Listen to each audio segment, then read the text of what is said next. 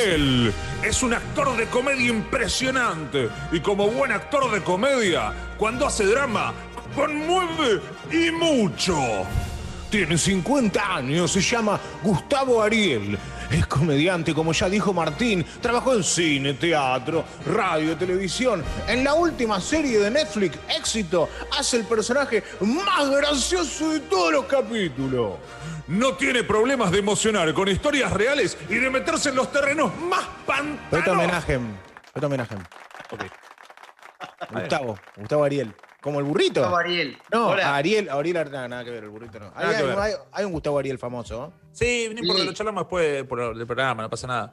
Eh, Hola, Peto, ¿cómo andás? ¿Cómo Bienvenido. va? ¿Quién es el otro Gustavo Ariel famoso? No sé, ahora le voy a googlear mientras ustedes Gustavo charlan. Ariel Barreda, me parece. Uy, Ah. Barreda. No, no. No, no, no. Era solamente para que te sientas muy mal al aire. Escúchame, Peto. Bueno, eh, primero que nada, bueno, ya vamos a hablar. Ya vamos a hablar porque estás haciendo algo que está, que, está buenísimo, estás estrenando algo que está buenísimo, que, vamos a hablar un poco de eso porque me parece un re lindo proyecto este, y después nos contarás. Pero nunca pasaste por últimos cartuchos y bueno, yo soy oyente de, de metro y medio, te he escuchado mil millones de veces, eh, me he reído en el piso con las barbaridades que decís y también te he entrevistado en la TV pública, este, que dijiste lo, lo más lindo que podías decir, un primer invitado en la TV pública y me dijo, esto estás haciendo con la plata de los impuestos de la gente, me dijo al aire. Uh. Al aire. Al aire. Hermoso, Espectacular. No, no, bueno, no. Porque estábamos jugando a tirarnos mala onda. Y la verdad que sí, ¿Qué? pegamos onda al toque. Y Sí, sí, sí. eh, eh, siempre voy a recordar lo que le hiciste a Nick porque fue una cosa más ge- genial. Genialidad absoluta. No lo que hiciste, cómo lo hiciste. Es eh, eh, fue pero, pero perfecto. No sé si ya te lo dije alguna vez. No, no, no, no, no lo hemos hablado, pero bueno, ahí ya sabía que estaba medio afuera del programa. Mm. ya había llegado la carta de documento ahí, pero, pero bueno, por lo menos claro. se viralizó. Ya me, ya me habían dicho que por ahí no seguía el programa a pesar de que de todo, que, que por ahí no, que por ahí que vaya buscando algo. Fue una gran despedida. Una gran despedida. Una buena despedida. Peto, ¿cómo vivís la cuarentena? Mi, eh, bueno, más allá de que eh, somos un poco privilegiados porque tenemos para comer y tenemos... Estoy harto, estoy harto, estoy harto. ¿Estás, sol- estás acompañado ahí? ¿Tenés gente como para jugar al ludo? ¿Tenés a alguien o estás todo el día Y- con el celu? y No, no, la, la llevo bastante bien, te digo. Eh, eh, eh, a veces es una especie de, de- de montaña rusa anímica y esto no por días, sino por momentos del día, ¿viste? Obvio. Eh, también es cierto, esto que con lo que jodía, es cierto que a veces lo, lo- lo- lo vivo con, con cierto dolor porque eh, me parece que no, no, no, nos da una piña en la cara de que antes vivíamos, la normalidad que extrañamos era una cagada. Y nos quejábamos igual, ¿no? ¿eh? Nos quejábamos igual. Nos quejábamos igual, pero era una cagada en, ese, en el sentido social, digamos. O sea, vivíamos mirando para otro lado y había gente que la pasaba como el orto y vivíamos al lado, al lado nuestro.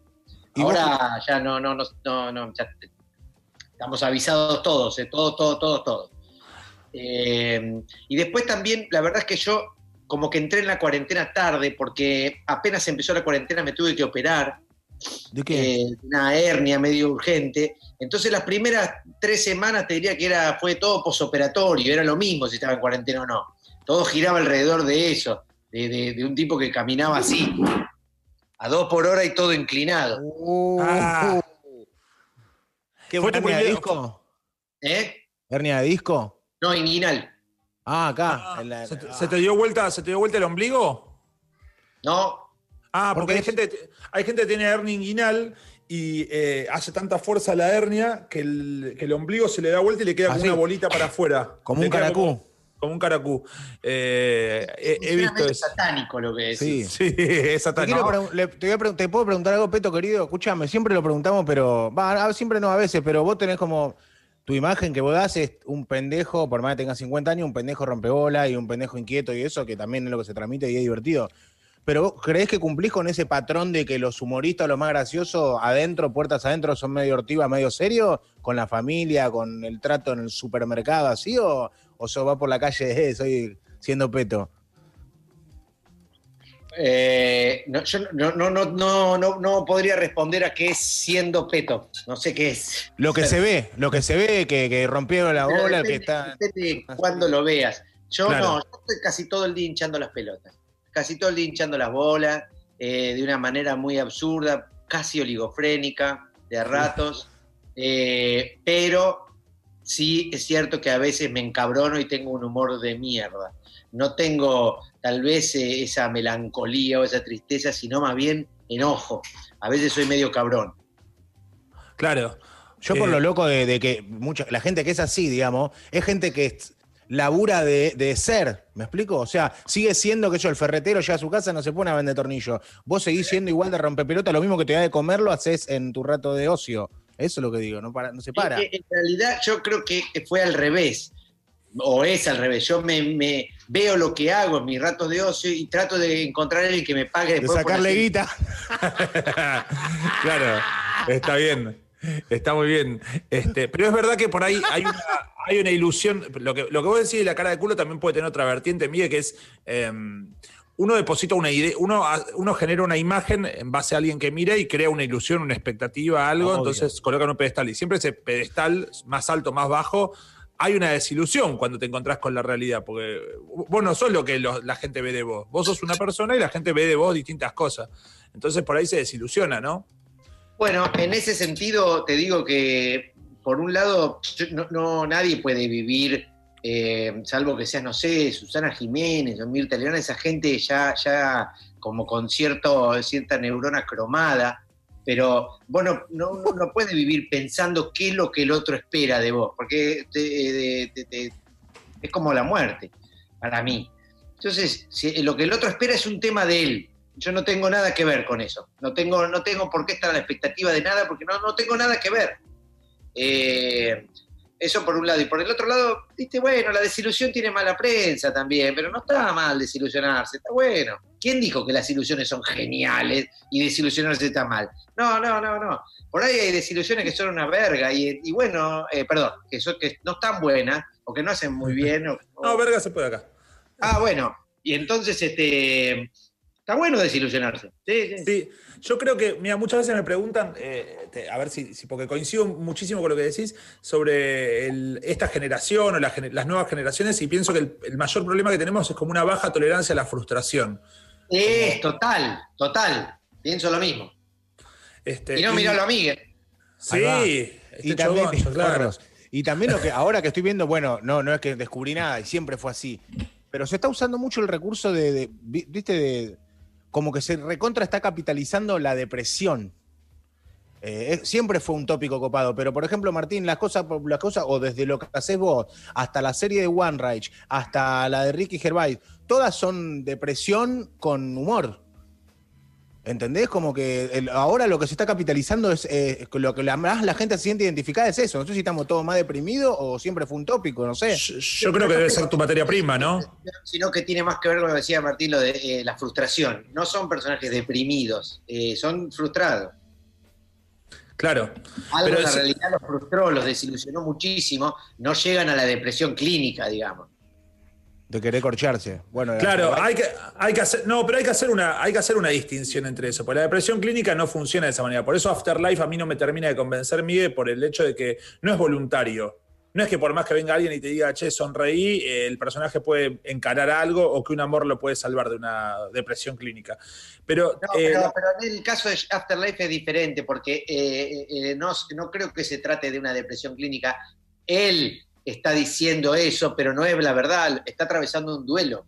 claro. Eh, a mí me gusta eso, que ni siquiera lo, lo menciona después, pero él nunca lo nombra, y eso es parte del duelo. Eh, no importa, esto no le importa a nadie. Pero sí, obvio, bien. yo la acabo de ver y estoy re con eso. Y sí, sí, obvio, estoy coincido igual, tal cual. Eh, hablando un poco de Casi Feliz, a mí eh, tu irrupción en la serie es lo que más me gusta, es como mi momento favorito de la serie, es la aparición de tu personaje, que, que, eh, tipo, parafraseando lo que decía Miguel, ahí sí está como más de manifiesto como el tipo grande que está pendejado o que vive la vida este, sin ataduras y demás, digamos, como que está con minas jóvenes y qué sé yo, y que es medio eh, conscientemente elude enfrentarse como a los malos sentimientos.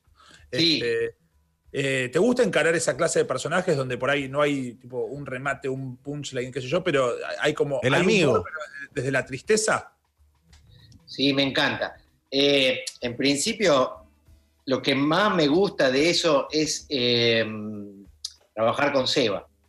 Eh, Viste, eh, los- nosotros tres lo sabemos bien, es, no es tan común encontrar a alguien con el que tengas una química grosa.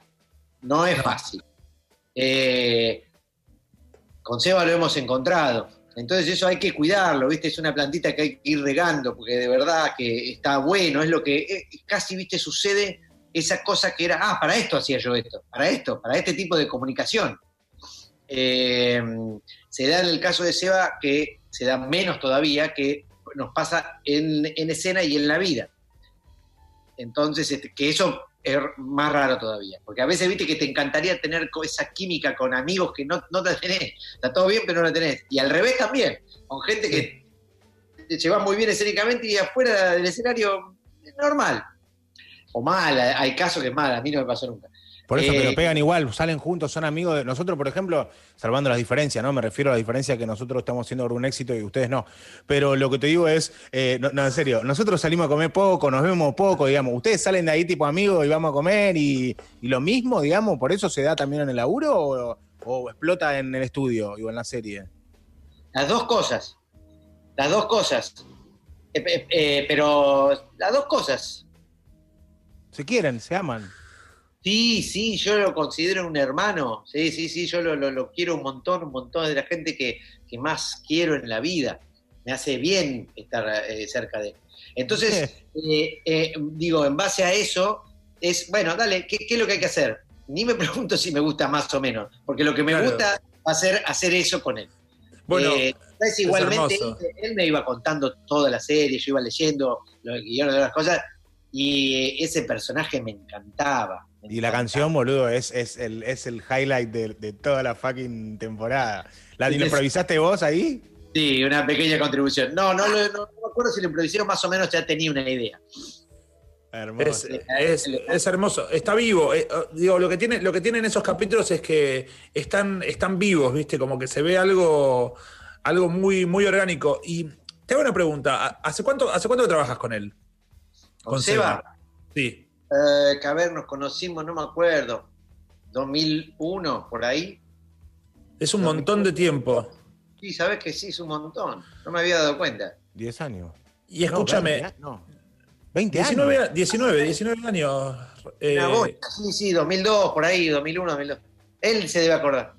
Ahora, ustedes dos tienen una particularidad que la tienen. Hay un montón de, de- de- o sea, de personas, por ejemplo, pienso en, en Ripoll, este, que es muy bueno haciendo de segundo y es muy bueno haciendo de primero. Eh, tiene esa particularidad. O sea, vos lo pones al frente a Ripoll y Ripoll conduce y es un 10. Y lo pones de coequiper y es un 10 también. Y ustedes, los dos, tienen eh, personalidad de. O sea, son, son buenos para llevar adelante. Por ahí no, no, no, no sé si te, te interesa, si está en tus intereses hacer un programa de radio conducido por vos, pero actuando vas al frente, ¿me entendés? No tenés una personalidad este, de acompañante, si querés. Esos, esa cosa de egos, ¿cómo la fueron trabajando? ¿Fueron encontrando la manera de hablar directo? A veces, eh, o sea, ¿costó más encontrar la manera de dialogar cuando apareció un problema o nunca apareció un problema? Nunca apareció un problema eh, porque mm, no, no, me parece que los dos somos iguales este, en eso también. Eh, yo creo que tiene que ver primero con que cuando yo estoy en el escenario con Seba, por ejemplo, eh, me pasa con mucha gente igual, ¿eh? Eh, de hecho, yo trato de ponerme en ese lugar. Me, me- me me cuesta hablar porque te- tengo la tara de siempre, pero aparte porque me quedé pensando en, en esto que decías y yo no sabía que se me ve así, porque yo no me veo a mí mismo así, ¿entendés? Ah. Yo no veo este juego de nueve. A mí me gusta jugar de, de cinco, si querés, ¿entendés? En el escenario. A mí me gusta, eh, me pasa como viendo fútbol. O- odio dar ejemplo de fútbol, porque quiero que el fútbol me guste menos de lo que me gusta, porque pero bueno, me parece como muy claro. Eh, a mí, yo disfruto tanto un pase, un buen pase como un gol. Pero me provoca un, placer gigante. Y en el escenario me pasa lo mismo. A mí me gusta mucho ser el que da los pases, me gusta mucho eso. Eh, y bueno, también tiro al arco cada tanto y a, veces entra, a veces no. Eh, pero entonces no tengo ningún problema en acomodarme en ser el que da el pase. Y creo que Seba tampoco. Y a la vez, lo que nos pasa es que, a mí me pasa verdaderamente, pero creo que a él también, que nos gusta ver lo que hace el otro. Entonces es un placer, ¿viste? Te doy la pelota y a ver lo que hace porque yo quiero verlo también. Soy como los espectadores. Claro. Los que son así medio, que medio como, no sé, me imagino que ves medio culo inquieto, digamos, en base a tu personaje o cómo te moví eso.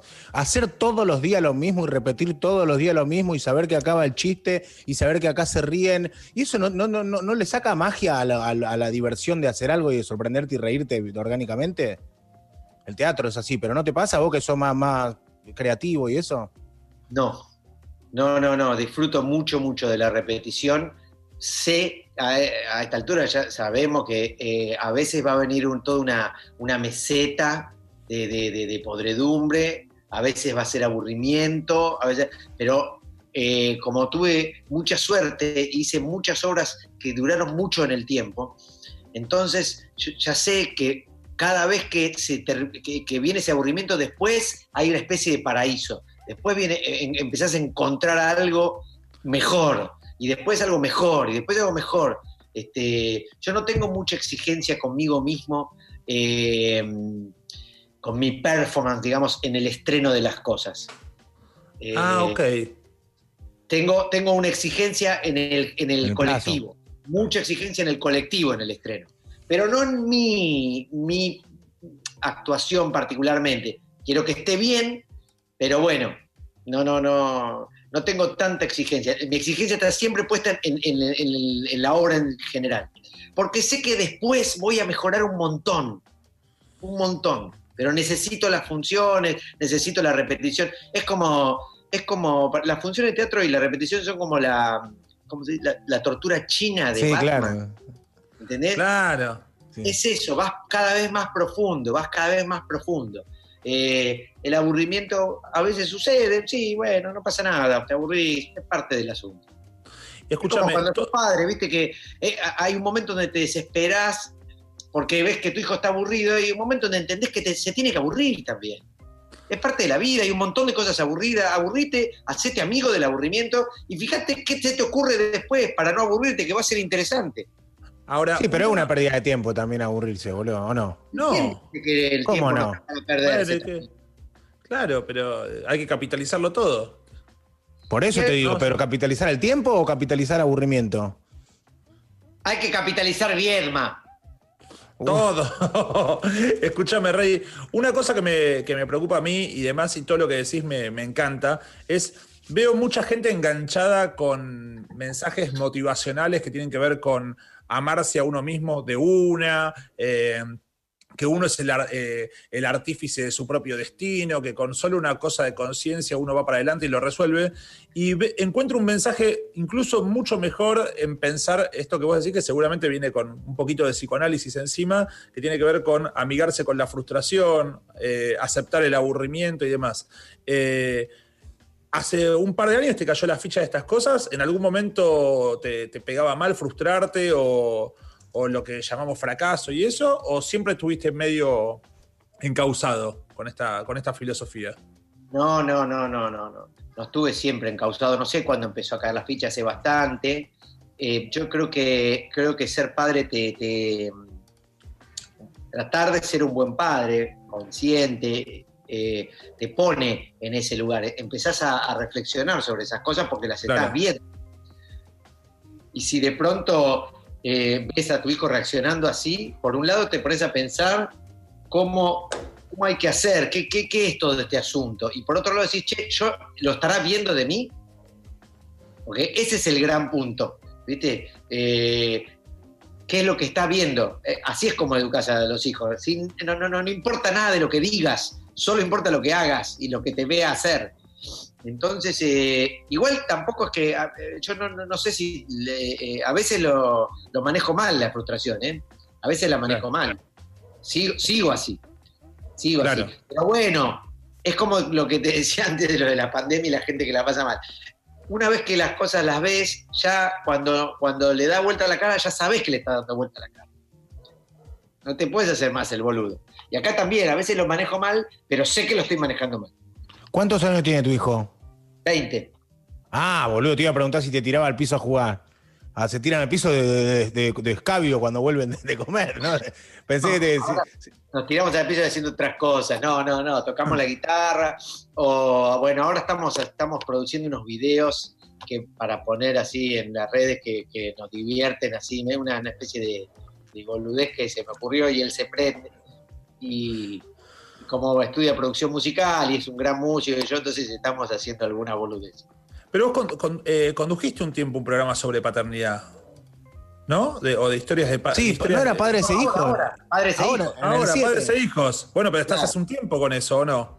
Sí, sí, sí, sí, sí, sí, sí. Sí, sí, vos es que a mí me habían llamado. Igual yo no siento que esté conduciendo ese programa. Muchas veces, ahora que empezó a salir la tercera temporada. Sos el host, ¿Eh? Sos el, el moderador, digamos, el, el- como Claro, host. soy el que va, voy a, a, en general a la mayoría de las historias, porque algunas, como tengo teatro, no me puedo ir hasta a, qué sé yo, a- Entre Ríos, porque no llego a la función. Pero la en general las hago yo, las notas. Y nada, voy a charlar con la gente. Eso. Hago los copetes y voy a charlar con la gente. Eh, no lo tomo como una entrevista, no lo tomo como, como eso, ¿viste? Eh, trato de, de ir a ver qué, cuál es la historia y a charlar, a ver qué, qué encuentro se produce. ¿Se te ocurrió a vos eso o te llamaron No, por eso? Damián Kirchner. Ah, perfecto, lo juro, sí, sí, de GP. Está bueno, pero pensé que tenía como un bambo con la crianza y te interesaba todo ese mundo que realmente es zarpado, está para leer cosas de, es lo que decía él, yo por ejemplo, mi hija golpea cosas, no tiene tolerancia, tiene miedo, y después vos mirás para adentro y decís, claro, yo soy el que se enoja o tira el joystick al piso, el que cuando ti- tiene que esperar que llegue la comida está desesperado, y el que es, todo, es la misma mierda, entonces es un peligro también tener un hijo, loco. Es, un es peligrosísimo, boludo. Es un peligro porque es un espejo con lupa, Rey. Sí, pero podés generar un monstruo, o sea, te lo dan sin setear y vos podés generar, eh, puede ser una- un atleta, un maratonista o también podés generar un, un asesino, boludo. Sí, O un asesino maratonista. Sí, también, que mejor, para no lo agarren. No, eh, sí, sí, sí. eh, sí, lo vas a generar el monstruo. esa, es la, esa es la frustración que más tengo asumida. El monstruo lo vas a generar porque somos una especie monstruosa. Tratá de generar Sí. un monstruo que no sea dañino para el, para el otro. Un más. Mike Wazowski, Mike Bueno, Wazowski. está bueno pensar eso como generación, eh, como, como, como especie monstruosa, porque muchas veces parece que todo lo que tiene que ver con lo monstruoso lo sacamos de lo real. Yo me acuerdo feo. una vez, eh, ayer leía un tuit respecto de, no sé, eh, la violación en manada y decían, che, no digamos manada que manada de animales, hablemos de personas, ¿viste? Hablemos, hablemos de grupo de gente. Y me acuerdo una vez cuando se estrenaba La Caída, eh, una película que cuenta el- la caída de Hitler, que Hitler, decían, sí, de la manota. no, pero estamos en contra, decía un grupo, de, un grupo judío, porque humanizan a Hitler. Y yo decía, pero es humano. Lo mejor que te puede pasar es que aceptes que es humano, que Hitler Claro. puede salir de ahí, que de nosotros. Nosotros generamos Hitler, nosotros tenemos, potencialmente podemos ser eso. ¿no? Totalmente. Sí, sí, sí, sí. Sí, a mí me da, no sé, no sé qué relación tienen con los animales, si tienen mascotas, si les gustan los animales. Pero yo tengo un par de gatos con los que estoy así muy, muy conectado y, los adoro y aprendo también de ellos, ¿viste? A veces me encanta ver los animales y el aburrimiento, por ejemplo, es genial. Pueden pasar Sí. mucho tiempo haciendo nada. Es eso- hermoso. es hermoso. Yo trato de, de- de- de- de aprenderlo eso, ¿viste? De, hacer como ellos. Hacer nada. No hay nada que hacer y entonces no hagamos nada. Estar así. Claro. Y, y entonces me, me, me jode cuando dicen, no, este es un animal. No, este es un humano perfecto, no es un Un animal. humano terrible. Un animal no hace esas cosas. Vos sé que los gatos tienen, vos Tincho, vos, vos tenés perro, perra. Ya tengo perra, sí, Pero tuvi- Francisca. vos, tenés, ¿Vos tuviste perro de peto o solo gato ahora? No, no, la verdad que yo, yo tuve perro cuando era chico, muy poco tiempo, este, porque era un, era un loco. Porque Yo creo que mis viejos no tuvieron paciencia, no supieron cómo hacer para tener mascotas. Eh, pero era un loco y, y, este, vivíamos en un departamento chico y finalmente lo regalamos. Yo No siento los gatos, eso mascota digo. real eh, eh, las tengo hace dos años que es mi gata Roberta. Esa es mi mascota, mascota, es la, la reina de mi corazón, digamos. Ah, escúchame, No Rey. Son, son fáciles de entender. Va, son difíciles de entender, es lo lindo. Me parece que son los, si lo comparás con un humano, serían los malos. Eso digo. No, son espectaculares. Son sigilosos. O sea, si vos tenés que poner a un asesino o a un estafador o a alguien que es, que es pillo para el mal, es un gato. Está bien. Puede Coinciden, ser, puede coinciden. ser. Pero también, boludo, el gato es el que, o sea, yo me voy a dormir la siesta y el otro, Eneas, que es un gato que ya es nuestro, pero es de, es de mi, de mi cuñada, digamos, que está estudiando, está viviendo afuera y nos lo dejó. Y el chabón, yo estoy así, y el chabón se me mete abajo de la, del brazo para dormir abrazado la siesta. Hermoso. Hermoso. Ay, qué lindo. Es, pará, iba a decir algo sobre los gatos y ahora me olvidé. Iba a decir algo, por ahí era una No, boludez. porque vos a Francisca la entendés, te costó entenderlo, la entendés siempre.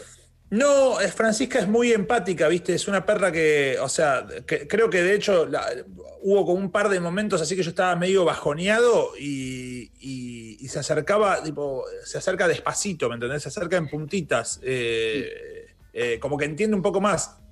Y es verdad que los gatos por ahí son más este, independientes y demás. Ay, pero tenía algo para... Quería que, preguntarte algo. estamos, voy a contar una anécdota obvio. de Alfredo de Halcón. Eh, sí, yo tengo, yo creo que en algún momento voy a tener que tener un perro porque tengo mucha curiosidad con esa cosa que pasa con los perros. Quiero vivirla realmente. Eh, Alfredo me contaba, siempre tuvo perro, pero siempre me hablaba de uno en particular, no me acuerdo el nombre ahora. Él adoraba, adoraba, pero aparte eso, que tenían una conexión enorme y vos sabés que él lo usaba para repasar los textos. Y era tal la conexión que tenía que me dice, te juro, cuando yo repasaba un monólogo de Shakespeare o algo así, o Lord en casa, y estaba macaneando, el chabón hacía, "Mm", y no le daba bola. No, boludo. Increíble, me Y él encanta. sabía que estaba mintiendo, entonces, viste, se ponía las pilas y cuando lo hacía de verdad, el otro lo miraba, lo miraba con atención. Genial, boludo, genial. Aparte, el perro viendo en primera fila gratis, Alfredo Halcón. O sea, el perro está chetísimo. Linda, lindo, lindo para serie de, para serie web, El perro de Alfredo Alcón, linda serie. Escúchame. Peto, para, yendo un poco a la comedia y yendo un poco a esto de los gatos. ¿Vos viste eh, la audición de Will Ferrell para entrar a Saturday Night Live? No, No sé si tuviste la posibilidad de verla. Will No. Ferrell, eh, que no sé si, si- si lo tenés, si lo ves en películas o. sí, claro, sea, claro. Los que más me gusta, se prepara para hacer una audición en Saturday Night Live de grande. Chabón se dedica a otra cosa y dicen, che, están haciendo audiciones. Para ellos, eh, Saturday Night Live es como la meca porque es la posibilidad de muchos humoristas stand-uperos de estar en vivo en televisión nacional, pública, en aire, todos los sábados haciendo, eh, ellos hacen la mayoría de los shows en vivo, con teleprompter, toda esa historia, pero bueno, es toda una preparación. Este, y el chabón va y hace de gato. Y hace, eh, Ah. el- tipo, hace de gatito. Entonces llega todo vestido, el chabón mide como yo, un metro noventa y pico, eh, y empieza a hacer un gato. Y se tira al piso y empieza. Es espectacular cómo saca la esencia del gato. No sé si lo podemos buscar ahí para ponerlo. No sé si se puede cuando estamos de Lo tres o no. Pero es hermoso lo que hace, porque imagínate, yo me imagino a los chabones haciendo la audición sentados. Mirá, bueno, ese justo está filmado de la tele, pero creo que lo podemos conseguir. eh, eh, Pero se ve, se ve. Mirá, se tira ahí. Mirá. Ahí.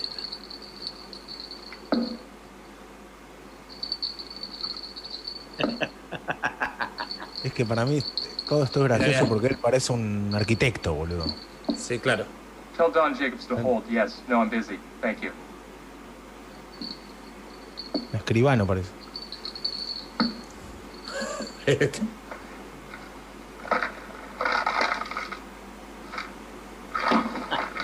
Todo eléctrico. Perfecto. Todo eléctrico, vos. Ay, es genial, boludo, es genial. tengo que hacerlo, tengo que copiarlo. Ayer le compré un arbolito a mis gatos, ¿viste? Esas cosas Sí. que preparo y qué sé yo. Y el, el que me lo vendió me dio un gran consejo, que es este no, que no se den cuenta que es un mueble para ellos, porque no van a ir nunca más. Claro. Ah, ahí va. No tienen, que- no tienen que conquistar nada. Excelente. Ah, Es más, eh, eh, ponelo y empezá a vivir como si fuera una cosa tuya. Me encanta. O sea que vas, vas a estar un mes con un mueble de gato. ¿Eh? Vas a estar todo un mes con un mueble de gato. No, no, a la noche, a la noche ya empezó a funcionar. Yo iba, me sentaba ahí, viste, apoyaba mis cosas para que te hubiera mi olor, qué sé yo, y a la noche no sabés las cosas que hacía, era como Will Ferrell, una, una demencia lo que hicieron con ese árbol. Hermoso. Tengo una- Ah, dale, dale. No, no, no. Te quería preguntar algo sobre, sobre el decir y el hacer, que estábamos hablando de los hijos, pero me parece que está bueno aplicarlo a la comedia porque hay muchas corrientes diferentes. Eh, vos decías, bueno, con un hijo no importa lo que digas, en definitiva termina importando lo que haces. Vos podés decir lo que quieras, pero si tu hijo te ve lo que, lo que vos haces. Y el otro día escuchaba a Seinfeld, que tiene 65, este, y sacó un nuevo monólogo. Entonces mucha gente como, eh, qué antiguo, ciertos tópicos del monólogo de Seinfeld y demás, cómo habla del matrimonio y bla. Y el flaco tiene 65 y incluso explica que no le interesa, pero también una cosa que dijo que me parece este, interesante, es que él lo que dice en el monólogo no es real. No, no, no, yo no trabajo con la verdad. Yo Es construyo. ficción. Claro. Yo ni siquiera pienso todas esas cosas que digo del matrimonio. Mi matrimonio no es así. Yo estoy haciendo humor y no, no es la realidad. Y hay como un debate sobre, el, sobre lo dicho y lo, y lo que haces. Este, a veces pareciera que lo que decís es casi tan importante como lo que haces. Vos, en el humor, en la construcción humorística, ¿cómo te, cómo te llevas con eso? Eh, uy, es un temón este que hace. Sí, bueno, cuando, cuando hacía monólogos, por ejemplo, yo, viste, eh, nunca me consideré, nunca me consideré humorista. Pero no porque no quisiera, porque siento que no me, no me da el piné, digamos. Y, siempre pensé, no, no, de verdad, yo me considero un actor raso.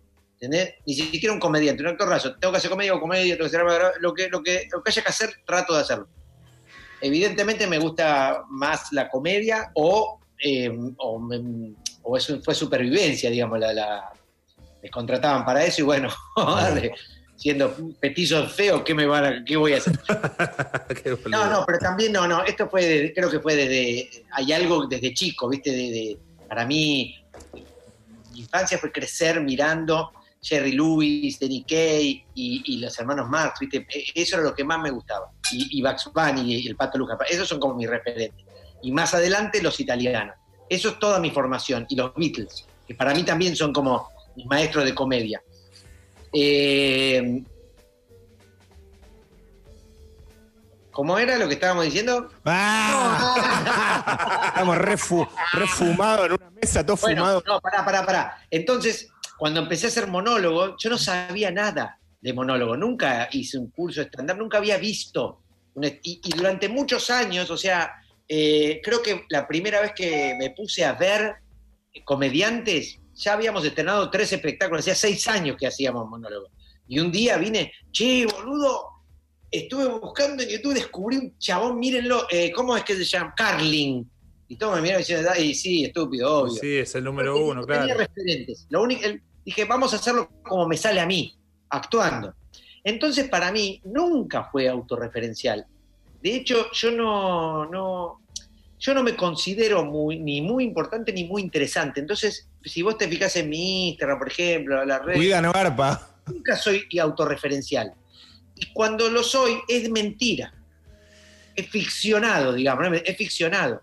En la novela que saqué hace un par de años, a propósito jugué con esto, ¿viste? El personaje se llama Gustavo, como yo, eh, y como alguna gente no lo sabía, entonces en la, en la contratapa puse Peto, Gustavo Peto, por ejemplo, para que el que no supiera sepa que me llamo Gustavo y crea que estoy hablando de mí.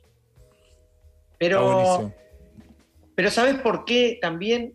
Mira, es, es- lo digo en varias notas esto y es una cagada que no lo sepa todavía, pero mm, lo tengo que buscar. Hay, hay, un, hay un poema de Borges que a mí como que me, me ordenó la cosmogonía.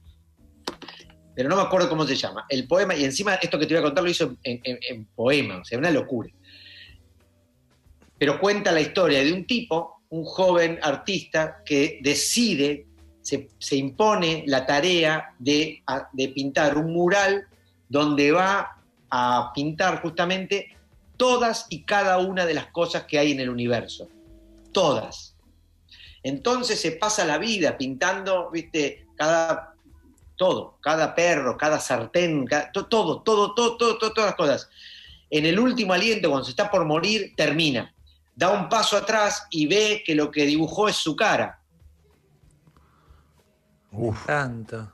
Entonces, para mí es exactamente así.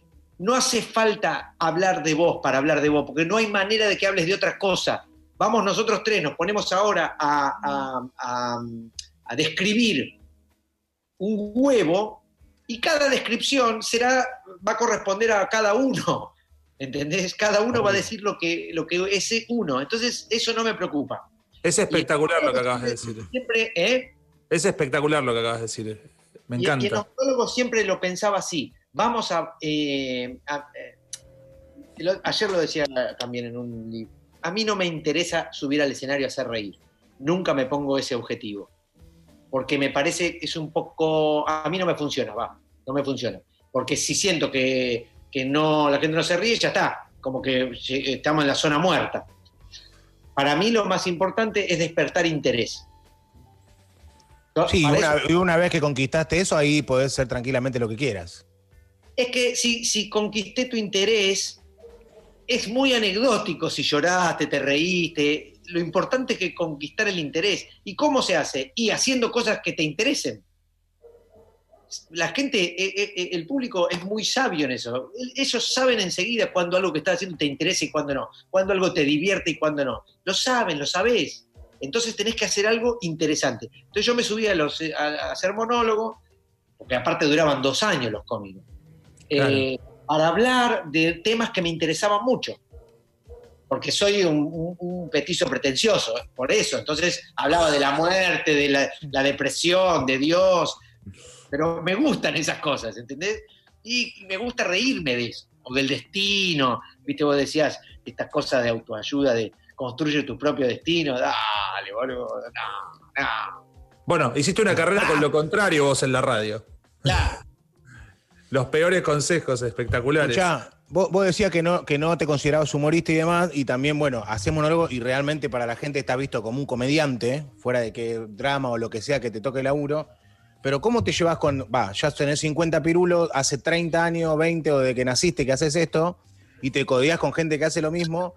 ¿Cómo ven a lo, a lo nuevo y a los pendejos que por ahora llegan, por ejemplo, que sí se autodicen o comediante o humorista por ahí en Instagram o que hacen stand-up, que también stand-up ahora está como, hay mil escuelas de stand-up, como también además está lo importante que es nacer siendo así, digamos, como deben ser, no sé, los que hacen eso. ¿Cómo te llevas con lo, con lo nuevo y con que esté eso todo, que esté como de moda también, viste? El hecho de poder hacer reír, que es, es mucho más fácil acceso, acceso ahora, boludo. Y mira, la verdad es que yo no, no, no, no soy muy internauta, no, no, no le doy mucha bola a las redes, nunca, nunca fui a ver mucho stand-up, nunca me interesó demasiado. Cuando me topo con algo, pero, pero, pero soy, no, es de las pocas cosas de las en las que no soy prejuicioso, de las poquísimas cosas.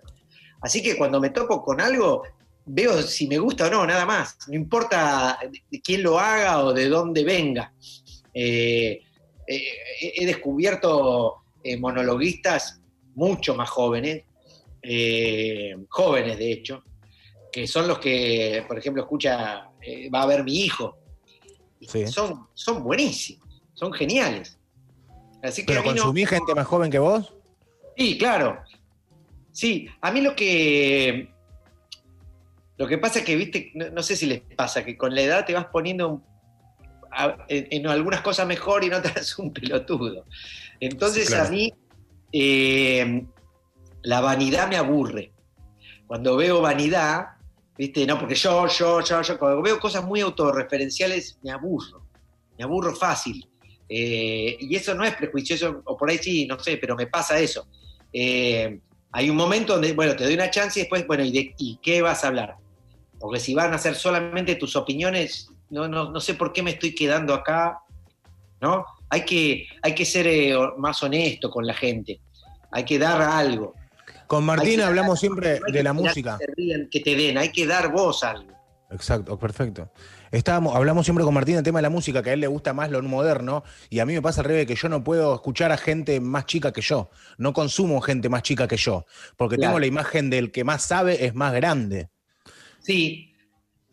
No, igual- pero- Igual no Sí. es que me gusta más lo moderno, ¿eh? estoy abierto siempre a las cosas nuevas porque, porque pienso que eso te mantiene un poco más vivo, digamos. Eh, Y más joven, quizá.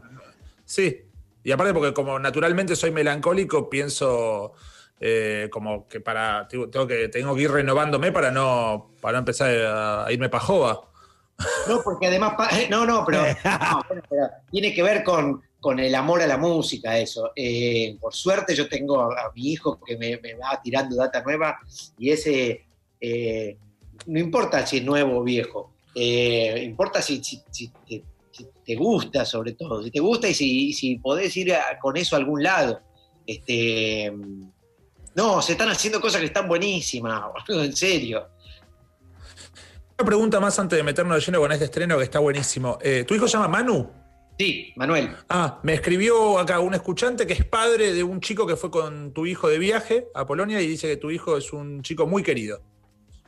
Es, es, es muy querible, la verdad. Eh, es, eh, muy querible. Es la persona eh, del mundo que más me gusta. Es muy querible y no sabes cómo Mm. toca y los temas que hace. Eso- Es, es, hermoso. La verdad que es hermoso. Y yo tengo, tengo muchos conflictos con algunas cosas de la paternidad. Siempre estoy mirando y husmeando porque eh, a ver qué piensan ustedes. Hay un tema donde yo, yo me resisto a empujarlo al mundo productivo. ¿Entendés? Y a la vez es como tenés que hacerte, como todos nosotros que hemos tenido trabajos de mierda, ¿no? Sí, Para sí, tener sí. nuestra propia plata, aunque te paguen mal, aunque trabajes mal. Y ese es mi conflicto, decir, ¿pero por qué? ¿Por qué? Si ahora yo tengo laburo, no, no, no hace falta que vaya a trabajar un trabajo de mierda, hacé tus cosas. Pero Entiendo tampoco perfecto. Sí, está buenísimo. la burbuja, no sé, es un conflicto que tengo. Díganme, ¿qué Sí. piensan? Pero eso es porque, eso- Bueno. eso es, porque una- es, un, es un pensamiento de un artista igual. Eh, es un pensamiento de alguien que hace cosas artísticas, de que, de que ve que ve- vio que al fin la tuvo que, tuvo que hacer cosas de mierda para descubrir lo que después es y de lo que laburó. Entonces no querés que labure en una escribanía porque vos ya le ves la beta a lo que deberían tener los profesores de quinto año y aprobarte matemática en vez de romperte los huevos, si vos sos pintor. Eh, ¿Entendés? Vos, ya, vos querés, lo que, que- que la felicidad sería ir directo a eso, a lo que somos. Eh, el 10% del mundo, calculo, o menos, labura de lo que es y lo que ama. Lo que Eh, pasa, Miguel, es que eh, eh, es lindo lo que decís, pero ahí está la idea de que sos una sola cosa. Y yo no creo que sea así. Porque por ahí a los 45 años decís, che, me aburrí de la pintura, lo que me gusta es la matemática. Qué boludo que no, que no estudié. Que no presté atención a Claro. tu palabra. Este, está bien. Bueno, pero parafraseando lo que dijiste en un momento de la nota, de que hagas lo que hagas como padre, eh, siempre vas a eh, criar un monstruo. Eh, hagas, el, hagas el trabajo, haga el trabajo que haga tu hijo, siempre va a encontrar una, su- de alguna manera su vocación. Así que tiene que hacerlo para, para, para formar el artista que tiene dentro. Porque como nada es autorreferencial, por ahí si trabaja en una concesionaria de autos, ahí empieza a expresarse a sí mismo vendiendo las propiedades de un, de un Ford. No sé. Eh, Peto, escúchame, eh, la Vos película... no sos psicólogo, vos tenés que estudiar, vos, tus viejos son psicólogos, pero serías Ah. buen psicólogo, Tincho. Pero mirá quién le pregunto, o sea, le pregunto, doy consejo a dos delirantes. o sea, A dos pelotudos. Este, no, bueno, yo, mis viejos son los dos psicólogos y me hubiese, me hubiese gustado seguir. Y mis viejos no me inculcaron para nada ninguna cuestión. Vos lo ves a mi viejo y parece un, un Narco. Inspector, de- un inspector, un narco, un policía. No, no, no parece un psicólogo. Eh, y y es, un, es un gordo re rudimentario para, para, el- para la vida cotidiana. Pero sin embargo, de alguna manera me lo bueno transmitió. No, Lindo. pero es un chabón. Es como un chabón así. Un tipo que va al psicólogo y su psicólogo le da un poco de miedo. Sí. Eh, el da- Porque da miedo. A lo que veo es que no son como, eh, mi- en mi casa no es como eh, psicólogo con unos discos de vinilo y mi papá como, ¿y a vos qué te pasó con eso? No, mi papá es como, no, qué tipo pelotudo, tipo, como lo que más me dice Es que un, tipo plomero, pelotudo. es un plomero de la cabeza, no es un psicólogo. O sea, o sea Bueno, tiene, muy, ya. tiene muy disociado, qué sé yo. Te voy a contar una cosa. Eh, yo fui, ahora hace, hace tiempo que no voy a terapia, pero fui mucho tiempo. Y, y mi analista eh, me ayudó mucho en muchas cosas, pero la vez que yo siento que más me ayudó, o sea, de una manera tajante, eh, que, que- porque para mí el, el psicólogo lo que hace es como ponerte una vocecita adentro, una que no sé por qué se cayó, y entonces eh, te la pone de nuevo, te pone a funcionar. Y, y entonces yo estaba enroscado, enroscado con una cosa, ¿viste? Y venía enroscado y en un momento estaba haciendo diván y, y escuché la voz de atrás. Te juro que fue una expresión que le salió, pero de las entrañas. No sé si no se arrepintió en algún momento de ser así, pero a mí me ayudó muchísimo. Yo estaba, viste, hacía 40, no sé cuánto, 20 minutos enroscado y me dijo, ay, déjate de joder, Gustavo. Se pasó Bruno Díaz de una, ¿no? De golpe Bruno Díaz. Sí, sí, sí. No estallé- estallamos de la risa y ese se me quedó para siempre. Cada vez que me enrosco en una pelotudez, viene la, viene la, la- la- la- la- ¿cómo se llama? La voz de Vivian diciendo, ay, déjate de joder. Es como, Ay, que un, es como que un dentista te diga que aliento a garcha que te ¡Oh, Dios! ¿Qué te comiste? Un bagel de caca, Un Gustavo. rompehielo. Peto, vamos a ver el tráiler de esta película de, este, para, para que nos cuentes un poquito. Vamos a ver el tráiler de Murciélagos, una película filmada en cuarentena por un montón de directores con un elenco tremendo. Lo vemos Sí. un segundo y ahora lo comentamos. A ver.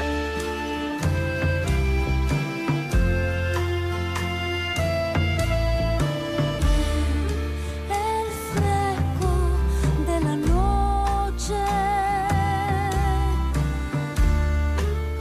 los brazos Llegó el octavo mes de embarazo. Tu bebé está gigantesco. Pero si yo te quiero mirar a los ojos, Tengo que mirar acá, Ahí, ¿no? Me parece. ahí.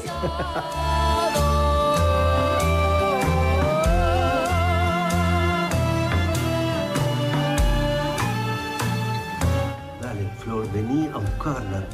No, vení a buscarla. No me acordes.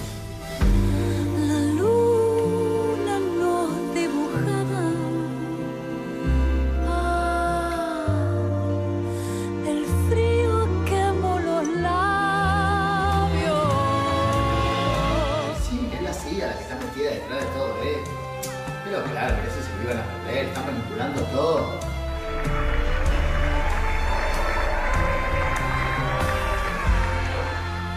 Y acá, en el posoperatorio. Boludo, sí, es cine, es cine. O sea, la estética es confinamiento, pero es cine. Es zarpado, boludo. es tremendo. La verdad que estoy muy contento de haber hecho esta peli. Muy, muy, muy, muy contento. Por muchos ¿Cómo- motivos. ¿Cómo surgió? A ver. Sí, sí, sí. Eh, ¿Cómo surgió? Este, ¿cómo, cómo, ¿Cómo te llamaron? ¿Cómo es? Mira, eh, bueno, me llamó Virginia Martínez, que es la, la- la- la- la que desarrolló toda la idea y, y escribió todos los guiones. Creo que todos menos el de, el de Luis y Clara Zimbroski, que lo dirige Paula Hernández y creo que lo escribió ella o, o entre los dos, no me acuerdo. Eh, Virginia es una muy amiga mía, es, es- es alguien a quien adoro profundamente, adoro y admiro y siempre eh, nos queremos mucho y siempre estamos eh, eh, queriendo estar en lo que hace el otro, de alguna manera. En general, es muy difícil que ella me llame para algo y yo diga que no. No importa que después lo leo, pero en principio sí. Como con One Right. ¿Eh? Como con Seba. Como con Seba, ahí, ahí hay varios que me pasa, eh, amigos que además yo adoro de una manera muy particular. Oscar y Carlos eh, son, son amigos, bueno, Belloso también es como un hermano. Oscar y Carlos son para mí como, son, son en el Olimpo de mi vida están, ¿entendés? O sea, a mí me encanta hablar con ellos, estar con ellos y trabajar con ellos ni hablar, una locura. Eh, y, con- y los dos me han enseñado muchísimo. Con Carlos hablamos, con Carlos somos muy amigos también, muy, muy amigos. Y Moro también. Bueno. Eh, entonces Virginia me llamó y le dije que sí. Y después dijo, ¿qué hay que hacer? Y, y la verdad que me parece muy interesante la, la- la idea. Eh, porque son historias muy diferentes, atravesadas, si querés, por el confinamiento por la cuarentena, pero en realidad me parece que son historias muy diferentes, con géneros incluso diferentes, y actores y directores diferentes, que hablan de la soledad, en realidad, de distintos tipos de soledad. Eh, bueno, mira, viste el, el libro de Yates, o- 11 tipos de soledades, podría llamarse 8 tipos de soledades, si querés. Eh, el- que es un tipo de confinamiento también, ¿no? La soledad. Eh, es muy interesante, soledad para afuera o soledad para adentro, tienen estas, estos personajes. Y, y fue muy interesante porque había una limitación técnica muy grande, ¿entendés? Eh, De hecho, yo creo que no actué tan bien. o sea, podría haber actuado mejor, pero estaba muy nervioso y muy pendiente de hacer las la tarea bien, la tarea técnica, ¿entendés? Sí. Porque dependía de mí eso. Entonces estaba muy pendiente de eso y de hacer lo que, lo que Baltasar eh, y Connie querían. Baltasar Tockman, que fue, es el director de mi parte, y además el supervisor general, director general, y Connie Martín, que era la directora de fotografía de todas las historias, y ella dirigió una parte también, que lo hizo todo desde Francia. Eso es algo hermoso. Pero Boca se grabó una escena y le mandás por WhatsApp y te dice, vale de nuevo, no, mejora esto. ¿Cómo corno se hace? Vos grabaste, grabá con tu celu y después, no, dale de nuevo, no, prueba esto, ¿así? En mi caso, si hubiese sido así, podría, hubiese sido más simple y podría haberme puesto más las pilas, pero no. Eh, mi caso fue más difícil y yo soy un troglodita, yo soy muy analógico. Yo, mirá, boludo. Yo escribo así, ¿me entendés? Está Escribo así. Para la radio, los libros, yo los escribo así, soy analógico. Y entonces de pronto tenía un arnés con una GoPro. Para mí eso era, entendés que era vivir en el año 3500. no entendía nada y, y les tenía que mandar eh, eso a ellos, que lo vieran. Eh, en un momento, que le dije, transfers. "Haceme- haceme- hagamos una cosa, déjame hacer dos seguidas, porque... No sé separar archivos, no sé subir a WeTransfer dos archivos. ¿Qué p- poronga? Los únicos que tienen escena juntos, que hay dos en escena, son cuando están eh, Héctor, el director, se llama Imaida. eh, Héctor Díaz y Maida Andrenachi. son pareja, pero después solos, todos solos. No, a ver, eh, Héctor y Maida, claro, son pareja. Sí. eh, son, son, son de mis parejas favoritas, porque es una pareja hermosa y porque son dos actores que me encantan. Eh, y yo supongo que Luis y Clara también, que son padre e hija. Ah, ok, Siembrowski. Claro. Perfecto. Hermoso, me encantó, boludo. ¿Y qué va a pasar con todo lo recaudado de esta peli? ¿Se estrena y, Para él. y cómo es? No, no, no, no. Creo que no es solo para él. Como que es un todo- 50% todo lo- para él. Claro, esto es para eh, Amnistía Internacional y todo lo recaudado va a un banco de alimentos. Buenísimo. Eh, y, y nada, para, para, para, para ayudar, ¿no? Para ayudar a- a- al que lo necesita. Sobre todo eh, alimentos, ¿viste? Hay, Sí, algo sí. que, hay algo que. Hay que. No sé qué piensan de esto, hay que tener cuidado, porque yo, por un lado, me siento orgulloso de hacerlo y de hacer cosas para ayudar, porque la única manera de. de- de- de- de- de est- sacar una, la nariz, ¿viste? O sacar un pie de- de- del mundo de mierda que supimos construir es ayudando al otro. Entonces, por un lado está bueno, y por otro lado es indignante que haya que hacerlo, ¿no? Que haya que, Obvio. que- que la necesidad de que haya un banco de alimentos porque hay gente que no tiene para comer. Es una demencia, es una demencia. Me, me- me enoja más que me pone orgullo. Pero bueno, Bueno, la- bueno, Peto, pero esto es así, o sea, estamos juntando eh, banco de alimentos para que hay gente que no tiene para comer. Eh, ayer se cumplieron cinco años de. eh, antes de ayer se cumplieron cinco años ni una menos y era eh, no nos maten, páguenos lo mismo, tengamos igualdad de derecho. El otro día con el racismo, el che, las vidas negras valen. O sea, son consignas, vos decís, estamos en 2020 y las consignas son como medievales, es como. Es, es absurdo, las, las- pedimos cosas muy básicas, ¿me entendés?